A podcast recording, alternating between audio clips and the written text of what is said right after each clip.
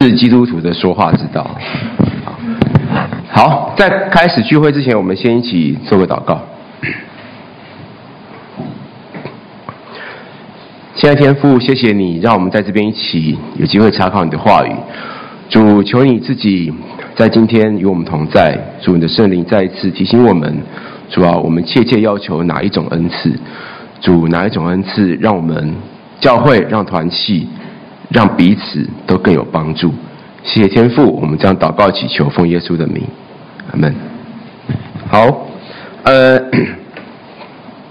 好，刚更正一下题目哈，题目是基督徒说话之道。有没有人不认识他？有没有人不认识他？哦，对，都认识。好，都认识，对不对？那我们。哎，摇头摇头。所以我说不认识他的举手，你不认识他的请举手。不认识，没看过谁呀、啊？哪位？举手，举手，举手，快举手，举高一点啊！举高一点，举高一点，举高一点。好好好好好，都是年轻人，谢谢，请放下。好，你认识他的呢？认识他的对不对？我认识他，我认大荣哥认识他，旭仁姐认识他，辅导都认识他，对不对？好，就知道他是谁了。对，当然不认识，我跟他也没讲过话。好，好，这个人，这个人。叫什么名字呢？他叫蔡康永。哎，你可能不认识他，但是你有听过这个名字吗？有，对不对？那你有听过、有看过《康熙来了》吗？没有啊，真的已经是一个世代的差距了。《康熙来了》是我们这个世代，以以前每天晚上都有可能会收看的节目。好，好，这个人啊，他是一个主持人，他是一个作家，他是一个影评人，同时他也是一个导演。好，他也是个导演。他本来是念化工系，后来转去念外文系。念外文系之后，他去 UC Berkeley 学电影，然后回来台湾之后呢，就开始担任主持人、作家、影片导演等等。好，他出了一本书，哈，他出了一本书，叫做《蔡康永的说话之道》。为什么他出这本书？因为他那个时候跟在主持《康熙来》的时候啊，《康熙来》是一个综艺节目嘛，就是他跟那个。小 S，小 S 知道吧？小 S 比较知道，对不对？刚才不认识蔡康永的人，认识小 S 吗？认识吗？徐熙娣认识吗？还是你们是认识他的女儿啊？OK，Anyway，当他们两个那时候在台湾主持节目，很红哦，非常红哦。那他就出了一本书，叫做《蔡康永的说话之道》。为什么他要出这本书？因为在这本书里面呢、啊。他讲了四十个他认为人跟人之间说话很重要的原则跟方式，然后他举一些故事的例子来说明，哎，我们要这样说话才是对的。好，来，其中有一个我觉得蛮好笑的，蛮特别的。他说：“你说什么样的话，你就是什么样的人；你说什么样的话，你就是什么样的人。如果你常常说抱怨的话，你就是个怨男怨女。”如果你常常批评别人，你就会变成一个批评嘴；如果你常常觉得世界上的人都对你不好，一直说一些自怜的话，那么你就会变成一个可怜虫。到最后可能也反过来哦，因为你已经是个怎么样的人，所以你就会一直说出什么样的话。但同样的，如果我们常常说温暖人心的话，我们常常对人说一些好话，我们常常说一些鼓励人的话。你也可能会成为一个温暖人心的小太阳哦。好，这是他在这本书里面四十个说话之道当中的一个。好，那这本书已经是可能是 maybe 十年前的，然后他还出了第二集。好，好，为什么我要举这个呢？因为其实啊，你知道吗？我们基督徒在今天这段圣经里面也有两种说话之道，在今天的这段圣经里面也有两种说话之道。哪两种呢？一种叫做方言，一种叫方言，一种叫做先知讲道，一种叫先知讲道。你说哪一种话，你也会变成哪一种人；你说哪一种话，你也会变成哪一种人。好，所以我们今天的讲到架构很清楚。等一下我们要来看一下，到底什么是方言，到底什么是先知讲道。两者有什么差别？然后你想要寻求，你比较羡慕哪一种？好，来我们看一下哦。一般来说，我们在圣经里面提到方言的时候啊，大概可以分成两种，大概可以分成两种。我记得前两周，呃，伦明传道有，呃，伦明牧师有来当中分享《恩赐总动员》，《恩赐总动员》里面他举出了方言跟先知讲道，他特别在讲到的最后一最后一小段落提出这两种恩赐的差异。好，那他也是说有这两种的分类。好，有哪两种分类呢？第一种方言叫做各地方不同的语言。最明显的例子就在《使徒行传》的二章二到四节。来，我们一起把这段经文念一次，《使徒行传》二章的二到四节，请。好像一阵大风吹过，充满了他们所坐的整座屋子，又有舌头如火焰向他们显现，分开落在他们每个人身上，他们都被圣灵充满。说起别国的话来，好，所以啊，圣经里面讲的第一种方言，比较像是我们一般讨论之间所理解方言的这个词，它其实就是别国的话，可能是一个国家的话，可能是一个地区的话，可能是一个少数民族的话。好，例如说，我们知道在中国大陆有很多很多不同的少数民族，他们每一个民族中间可能都有他的。话语，那个叫做方言。如果今天，如果今天回到《使徒行传》当初的那个场景，圣灵降临在所有，就降临在现在啊，这个一阵风吹来，哇，突然就有人站起来，开始会说法文。说英文没有什么了不起，因为你们都有学过英文嘛。但是你们会不会讲法文？有人会讲法文吗？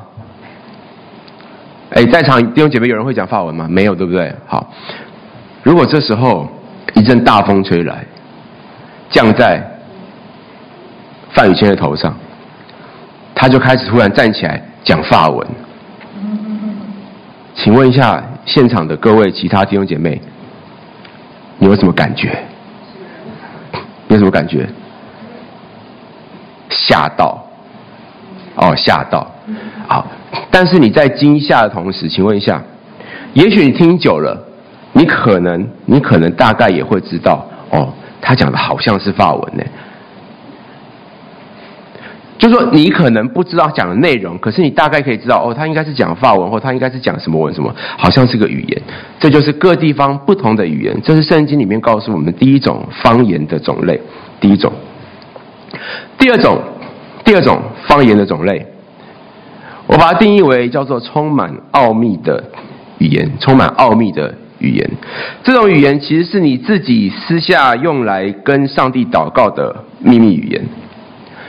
方言在希腊文里面的原文就是舌头，就是舌头。所以第二种这种方言，这种方言比较像是你舌头所发出来的声音。好，叭叭叭叭叭，比较像是这样的一个声音。好，比较像这样的一个声音。好而这个方言也是我们今天这段经文最主要，保罗所提到要来讨论的重点。那我们一起把十四章二节，我们来念念一次，来，请。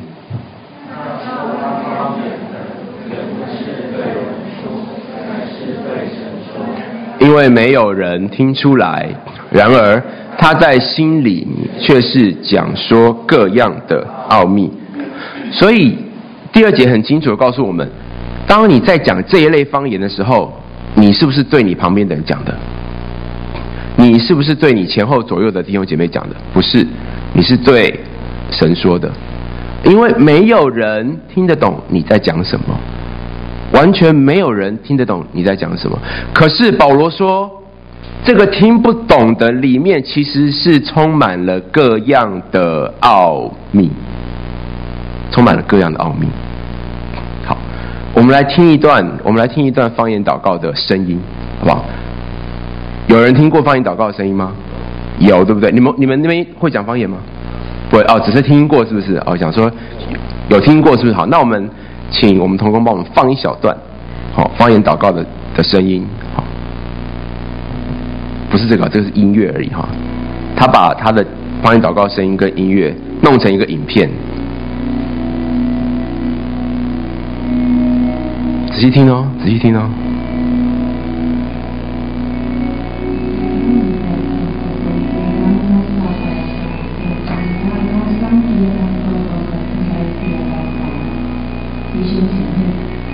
这是国语哈，这段不是。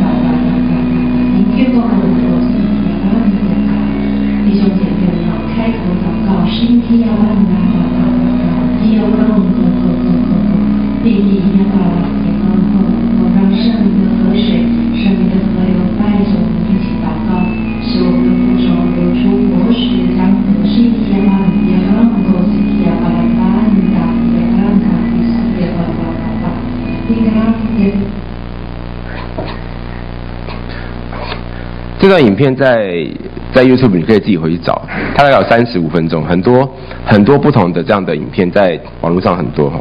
好，这段影片就是我们一般所提到说哦，这个叫做方言祷告，这个方叫做方言祷告。好，来，请问一下，有人听得懂吗？中东那边的语言是不是？好，好，有人听得懂他在祷告什么吗？有没有任何人听得懂？举手。没有对不对？都没有，都听不懂嘛？都听不懂。好，听不懂是正常的，听不懂是正常的。因为如果你听得懂的话，你就拥有另外一种恩赐，叫做翻译方言的恩赐，叫做翻译方言的恩赐。好，所以 我们现在很明显区隔有两种不同的方言的种类，一个是各地不同的话语，这个话语。在《使徒行传》第二章告诉我们，它就是别国的话，它就是别国的话，所以是可以听得懂、可以理解的。但是另外一种就是我们刚刚听到的，它充满奥秘的语言，而且你会发现，刚那个语言基本上很像，就是舌头弹出来的话的那个音呐、应该说那个音呐、好，好，所以在这两种语言当中，保罗针对第二种这种充满奥秘的。语言，他提出了几个特色，他提出了几个特色，在这段经文当中。第一个，第一个，我们刚才读过的《哥林多前书》十四章第二节，那说方言的不是对人说，乃是对神说，因为没有人听出来。然而他在心里却是讲说各样的奥秘，好，大家都不知道，可是是他跟上帝之间的奥秘。十四章第四节，第四节，他说：“说方言的是造就谁？自己，是造就自己。”另外，在十三到十四节，他说：“所以那说方言的，就当求着能翻出来。我若用方言祷告，是我的灵祷告，但我的悟性没有果效。但我的悟性没有果效。”所以看到，我把这三节经文当中，他提到方言的特色，我用红底白字特别标了出来，特别标了出来。好，我们在下一章继续看哦。所以它有五个特色。第一个特色，这个方言是对神说的，不是对人说的。请问一下，当对神说的时候，其实就是你在祷告的时候。可以说出来的话，对吗？当你跟上帝、上帝说话的时候，就是一种祷告。所以方言是你自己跟上帝祷告的时候说的，不是跟你的弟兄姐妹讲的。第二个，方言的内容充满很多奥秘。保罗说，方言的内容我们都听不懂，但是它里面充满极多的奥秘，充满极多的奥秘。而这个奥秘连接第三个特色。是用来造就你自己，因为是你跟上帝的关系。这个方言是造就你自己的。第四个，说方言的，你应该要求什么呢？你应该要求可以被翻出来。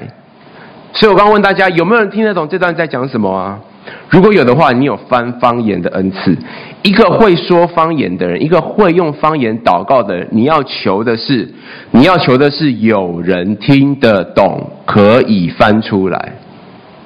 为什么？才可以造就教会，才可以造造就教会。你要翻译成大家讲听得懂的话嘛。第五个，方言祷告是用你的灵在祷告，用你的灵跟上帝沟通跟祷告。好，所以这个是我们从这段经文里面看到方言祷告的特色。这是第一种说话之道，叫做方言。特别是方言祷告，特别是方言祷告。好，所以我们可以知道啊，用方言祷告是一种跟上帝很深的连结。大家有没有一种经验？当你很认真、很专注跟上帝祷告的时候，你会觉得你跟上帝有很亲密无比的关系，以至于你非常感动，你可能流泪，你可能痛哭，你可能为自己的罪不断的在上帝面前。懊悔，求他赦免你。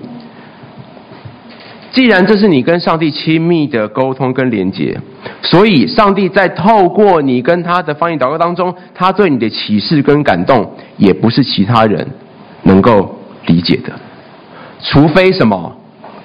除非什么？有人翻出来。好，我们来看第二种说话之道。叫做先知讲道，先知讲道。好，在十四章第三节，来，我们一起念这一节，请。讲到的是对人说，要造就、安慰、劝勉人。第五第五节，我们一起来念，请。我愿意你们都说方言，更愿意你们做先知讲道，因为说方言的。若不翻出来，使教会被造就，那做先知讲到的就比他强了。十四节我来读：我若用方言祷告，是我的灵祷告，但我的悟性没有果效，但我的悟性没有果效。好，从这三节当中，我们也可以看出来先知讲到的一些特色，先知讲到的一些特色。但是可能可能大家还是不太明白，诶，先知讲到，我可以造就人，我可以安慰人，我可以劝勉人，我可以使教会被造就。但是先知讲到对悟性对悟性会有所帮助。可是什么是先知讲道？到底什么是先知讲道？所以，我们先来思考一个问题，请问一下，你觉得什么是先知讲道？在讲先知讲到之前，哎，什么是先知？什么是先知？哦，旧约当中有很多先知，对吗？先知在旧约当中的工作是什么？说预言，还有什么其他的工作？想想你认识哪些有名的先知？他们的主要工作会是什么？他的主要工作会是告诉你说：“哎，你这一次的期末考数学一百，国语国文一百，社会大概八十，这个是先知的工作吗？不是，这是你们老师的工作。他看你学了一学期，大概就知道你的程度如何。这不是先知的工作，先知的工作是在说预言。可是，到底说预言，在旧约当中，其实多数的先知。”不论他用预言的方式，他用劝勉的方式，大部分的先知共通在做的一件事情，就是他们在为当代的百姓传讲上帝的话，目的是什么？要大家悔改归向神，要大家悔改归向神。好，各位弟兄姐妹，请问一下，在旧约当中，先知的这些预言有没有指向一个共同的事情？有，在旧约当中，先知预言共同指向一位，让我们可以所有人坐在这边的唯一原因，就是都指向耶稣基督，对吗？旧约当中所有先知都指向这一位救世救世主，就是我们的主耶稣基督。而当我们现在坐在这边的时候，其实我们已经相信，我们也接受耶稣成为我们的救主。这个预言已然发生，我们正在经历这个预言所带给我们的好处，因为我们的罪得赦免。所以，当如果我们从这个角度回来看先知讲到的话，先知讲到可以对人说话，先知讲到可以让你用悟性来理解，先知讲到也可以来造就教会，甚至我们知道，先知讲到是要教导，是要造就，是要安慰，是要劝勉人。所以，各位弟兄姐妹，先知讲到绝对不只是，绝对不只是告诉你你的未来会如何，你会念什么学校，你会找到什么样的伴侣，你会有什么工作，你会活到几岁？不不不不不，先知讲到的最主要工作是要把人指向那个预言的终点，就是耶稣基督，就是耶稣基督。所以，这是先知讲到他的。特色以及它的本质内容到底是什么？好，我们现在看完了两种不同的说话方式，一个叫做先知讲到，一个叫做说方言、方言祷告。来，我们有一张简单的对照表，我们看一下哈。个是对神说的，一个是对人说的。而方言的一个理解方式，它是用灵来感受，用灵跟神沟通；另外一个先知讲道，它是用悟性来理解。方言的目的，因为这是我跟上帝很私密、很亲密的话语，所以它是造就自己的，只有翻出来才能造就教会。而先知讲道是在公开的场合劝勉人、感动人、邀请人悔改，这是一种造就教会的工作。性质呢，先知讲到它是私人性的，充满奥秘。而呃，对不起，方言是私人性的，充满奥秘；而先知讲到，它是一种公开性的，用共通我们都听的话、听得懂的话语来造就安慰人。好，所以这是这两种不同的讲话方式，在这段经文里面，保罗所下的注解。你喜欢，你想要选择哪一种？如果你可以选择这两种恩赐之一，你想要选择哪一种？来，弟兄姐妹，你想要选择，你想要会方言祷告，请举手。你超想要会方言祷告，请举手。好，炫姐超想要会方言祷告，还有没有？想要想想会想要方言祷告，对不对？切切渴慕这个恩赐。好，哎，只有两个吗？只有两个吗？还是不敢举？不用，你可以举手啊，没有问题啊。圣经说你可以切慕各样的恩赐，没有问题的。哦，只有两位是不是？好。那来，弟兄姐妹，你渴望，你比较想要得到先知讲到恩赐的，请举手，举高一点，举高一点，举高一点。呃，也可以两个都要，也可以，你可以很贪心，小孩子才做选择。哦，你可以什么都要，来，OK，好，谢谢。所以其他人你想要，你想要什么打篮球的恩赐，请举手，是不是？那边有吗？想要长很高的恩赐，有吗？那些都不是圣经里面讲的恩赐，好不好？好，所以有一些人想要方言，有一些人两个都要。OK。当我们回到一个这段经文的根本性问题，就是，请问一下，为什么保罗要在这边讨论这个事情？到底哥林多教会在说方言跟先知讲到的这个议题上面出了什么问题？来，我们做个简单复习哦。请问哥林多前书当中，他透露哥林多教会的最主要问题是什么？我们已经读了半年的哥林多前书了，好，已经读了半年哥林多前书。你觉得？你觉得哥林多教会最主要的问题是什么？第一个，教会太穷，但人又太多，彼此计较奉献的多寡；第二个，他忽略主耶稣教导彼此相爱跟彼此相顾，分门结党，彰显个人的特色跟能力。第三个，他的教会的问题是对福音施工冷淡，会友都汲汲营营在世上赚取财富。三选一，请问是一的，请举手。一的，一的，教会太穷，人太多，圣餐要用抢的，食物要用分的，完蛋了，所以才要抢着去吃那个祭拜过的食物，因为太穷了，有肉一来就去抢。哎，前面不是讲过那个祭拜的食物可不可以吃的问题吗？对不对？所以不是因为他们太穷吗？不是哦。好，来第二个，没有人举手，都没有人举手。好，第一，哎，有人举一个，对不对？是不是？肯定就恰好离手，快点。好，OK，好，一个。来第二个，你觉得他是因为忽略主耶稣教导，要大家要彼此相爱、彼此相顾、分门结党，彰显个人的能力？你觉得他最主要问题在这边的，请举手。请举手，举高一点，举高一点，举高一点，举高一点。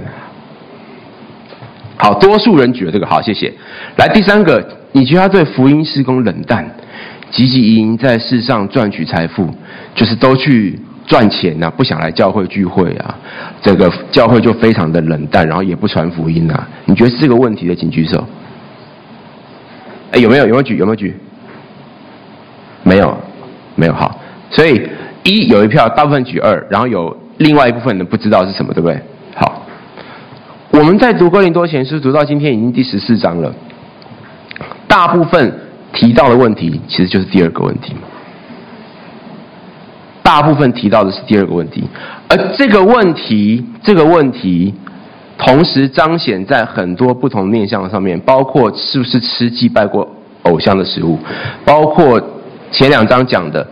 恩赐怎么彼此相顾？包括上个礼拜，志尧长老在我们当中分享什么是属灵的超能力，其实都在讨论同样的事情。所以方言只是他们问题的一个面向而已。哥林多教会的人觉得说说方言比较属灵啊，说方言比较有恩赐，你知道吗？为什么会让人家有这种想法？我们刚听到那段说方言的这个声音有没有？如果今天在教会当中有一个人，有一个人，哦，当你走进合列馆的时候，你就发现有一个人跪在前面，然后一直不断的用刚才的方言，一直大声的祷告。请问你会觉得这个人是很属灵还是很假掰？请问你会觉得这一个人很属灵还是很假掰？对对对对对，就是拿一个跪垫，有没有？就跪在这边哦，主总要开始哦，哦，九点他就开始跪在这边祷告，然后一直用方言哦。你觉得很属灵的，请举手。好，一个一个。你觉得很 gay 掰的，请举手。好，哎，举着举着，不要放不要放，举着举高一点，举高一点，举高一点，举高一点。好，不要放哦，好。这时候如果有二十个人同时跪在前面，用不同的方言大声祷告，你们会不会觉得他们很属灵？不会，是二十个人给拜。如果二十个人同时做这件事情，你们会不会觉得他们很属灵？也不会。五十个人呢？五十个人呢？也不会。好，都不会，就是觉得他们给拜就对了。OK，可是如果多数的人，甚至有一群，可能是辅导。可能是童工，他们常常做这样的事情，会不会让你觉得你想像他们一样？会不会让你觉得，哎，他们这样做是不是他们这样比较属灵？啊，我都不会耶，我都不会用方言祷告，怎么办？我好像比较差，在教会里面就出现这样的问题，就出现这样的问题。所以保罗必须指出来，保罗必须指出来。保罗说，哥林多教会的问题就是太多人在聚会的时候一直讲方言，然后认为说方言比较属灵。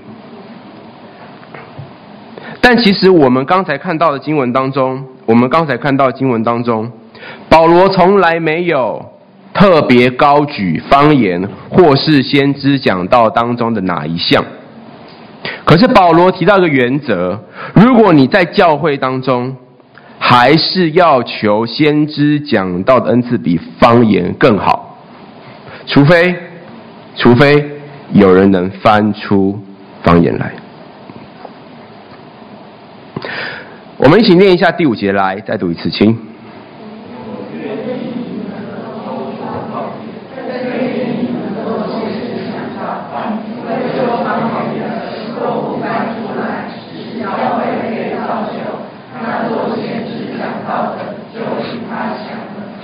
这是第五节保罗所提到的。在教会当中，他比较希望我们怎么样？我愿意你们都可以讲方言，好啊，但我更愿意你们做先知讲道，因为可以造就教会。第十二节，保罗更直接的指出来，大家要切慕属灵的恩赐，但更应当多求得造就教会的恩赐。第十九节，他说。我宁可你用悟性说五句教导人的话，强如你说万句方言。我再说一次，保罗并没有特别高举哪一个，但是他讲的一个环境、一个场域是教会。在教会里面，保罗认为先知讲道还是比较重要。这也是保罗一贯对于恩赐的教导重点。恩赐的重点是什么？恩赐的目的是用来互相搭配、彼此相顾、造就教会。事实上，在十八节，保罗自己是非常会说方言的。保罗自己是非常会说方言的，但保罗从来没有以此为傲。仍然认为，在教会中，宁可用悟性，用你的理解力，用你的理性，用你对神话语的了解，说五句教导人的话，强如说万句方言，强如说万句方言。哦，所以好像求先知讲道更为重要。对，在教会当中，因为那是对教会好的。可是你一定会说，但先知讲到超难的耶，但先知讲到超难的耶。有很难吗？真的很难吗？保罗在三十一节，来，我们一起念，请。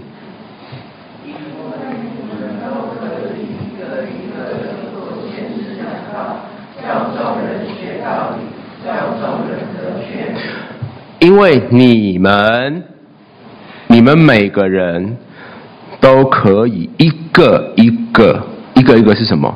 就是一个一个数。一个也不漏掉，你们一个一个都可以做先知讲道。这个可以的原文的意思就是，你们都能够，你们都足以，你们都能够胜任这个工作。什么工作？什么能力？做先知讲道，叫众人学道理，叫众人得劝勉。因为我们刚才说，先知讲道就是讲出把人指向耶稣的话语。把人指向耶稣的话语，所以先知讲道不是我的事情，不是旭伦姐的事情，不是大荣哥的事情，不是典汉哥的事情，不是所有辅导的事情，而是每个人都可以做这个工作。环顾一下你四周，当你的亲友遇到困难的时候，你要怎么帮助他？你可以陪他。你可以陪他，你可以安静，你可以默默的在他身边，但不要忘记，我们更可以用圣经的话来劝勉他。这就是做先知讲道了。所以保罗在二十四节到二十五节，他说：“如果啊，你们都做先知讲道，如果今天有不信的或是不通方言的人进来，来到我们当中，他可能会被众人劝醒，被众人审明。”以至于他心里的隐情显露出来，就必将脸伏地敬拜神，说：“神真是在你们中间了。”如果一个新朋友、一个未信主人到我们团契中间来，因为他看到我们众人有共同的劝勉、有共同的指导，甚至让他心里面可能压力很久、很有重担的那个东西就被打开来了。这时候他会说。你们的上帝是真的，但如果一个不信的人，一个新朋友到我们当中，所有的人围着他一起放言祷告，他会觉得你们是神经病。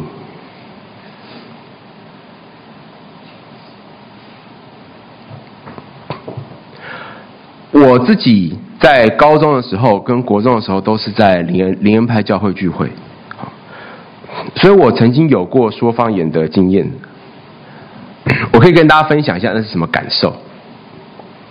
在教会当中，我们会鼓励大家说方言，会鼓励你说方言。就像刚才你们听到那方言一开始，他说：“哦，我们一起来开口，我们一起用方言祷告，我们一起来追求上帝。”在教会里面会这样子鼓励大家。所以在有一天晚上的崇拜当中，我也曾经经历过方言的领导，那个感觉哦，那个感觉，我到现在还是记得，就是你的、你的、你的嘴巴会不自觉的发出像刚才那样的那个声音，那是一个从里面。催逼你，就是发出那样的一个祷告的一个，你不知道你在讲什么，你不知道你在讲什么，我我真的不知道我在讲什么，可是你就会一直不断的发出那样的声音来，可是当下你会觉得很感动，你会觉得你跟神很靠近，你会觉得你所有的心思意念，你的整个人都是要归给上帝的。可是我会告诉你，那天晚上之后，我的属灵生命没有比较好。没有比较好。当天晚上，你觉得，你觉得你好像被复兴了，你觉得你有一个很奋兴的感受在你的生命当中。但是属灵生命是长长久久的。如果我们没有认真去读上帝的话，神的话没有每天光照你，你没有每天靠着主对付自己的罪，你绝对不会因为。一次、两次、数次的方言祷告，而变得更属灵，而变得更爱神。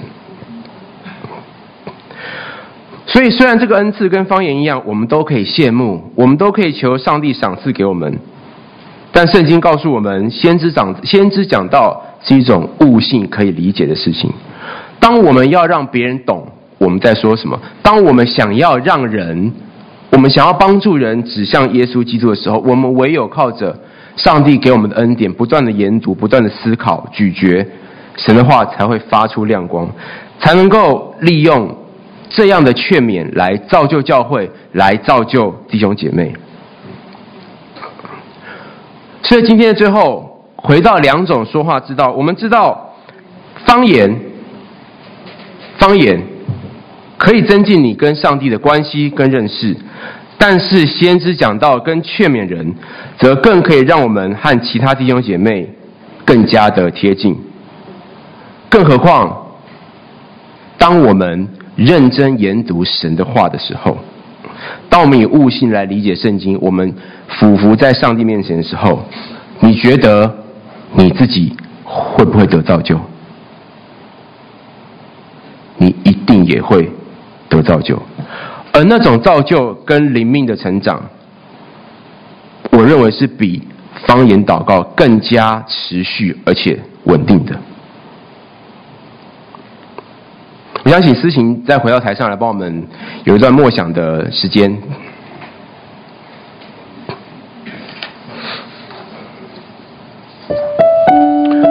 我们那边写了四个。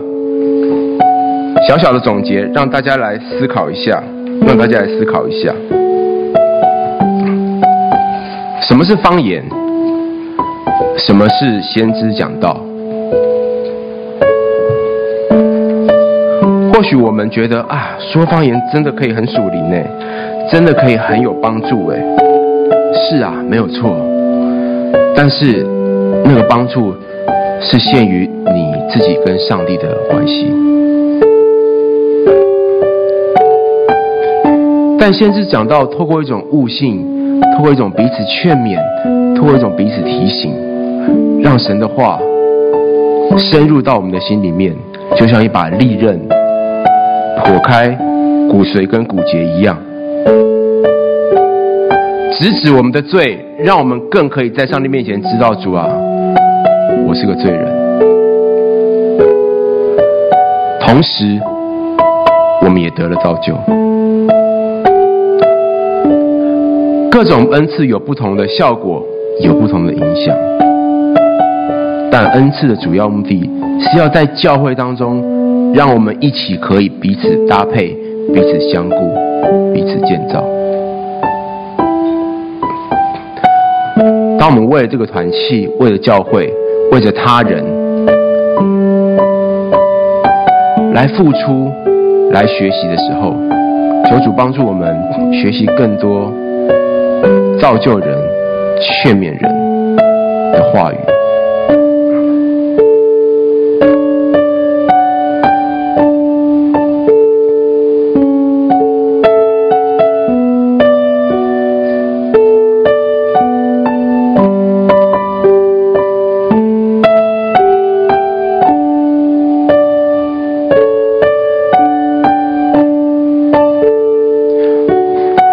切慕哪一种恩赐？求主帮助我们在教会当中都知道，恩赐是为了别人，不是为了自己。我们一起祷告。亲爱的天父，谢谢你让我们在这边学习。主啊，我们看到哥林多教会里面有很多属灵人，他们会讲方言，但这个方言反而成为成为他们骄傲的依据。反而成为他们看不起别人的凭据，主啊，甚至让许多不信的人进到教会里面，反而觉得你们是癫狂了吗？天父啊，求你帮助我们，让我们知道我们可以祈求方言，我们也可以祈求先知讲道，我们也可以祈求任何不同的恩赐。但主啊，哪些对我们的教会、对我们的弟兄姐妹有帮助？主啊，求你。赐更多的圣灵的感动在我们心中，让我们去不断的思想，主啊，如何建造我们的教会，如何帮助我们的弟兄姐妹。谢谢你听我们祷告，奉靠主耶稣基督得胜的名，阿门。